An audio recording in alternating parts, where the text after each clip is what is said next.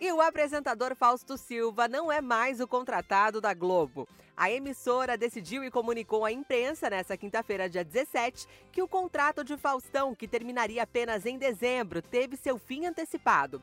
Por razões estratégicas e internas, a Globo tomou a decisão de antecipar a saída de Fausto Silva do programa e juntos decidiram formalizar o distrato, diz o comunicado do canal.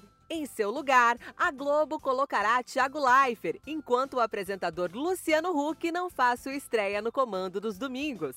O dono do Caldeirão do Huck desde 1999, nas tardes de sábado, confirmou oficialmente que iria ficar no lugar de Faustão em entrevista concedida ao programa Conversa com Bial nessa semana. No papo com o jornalista, ele também revelou que não irá concorrer à presidência da República no ano que vem.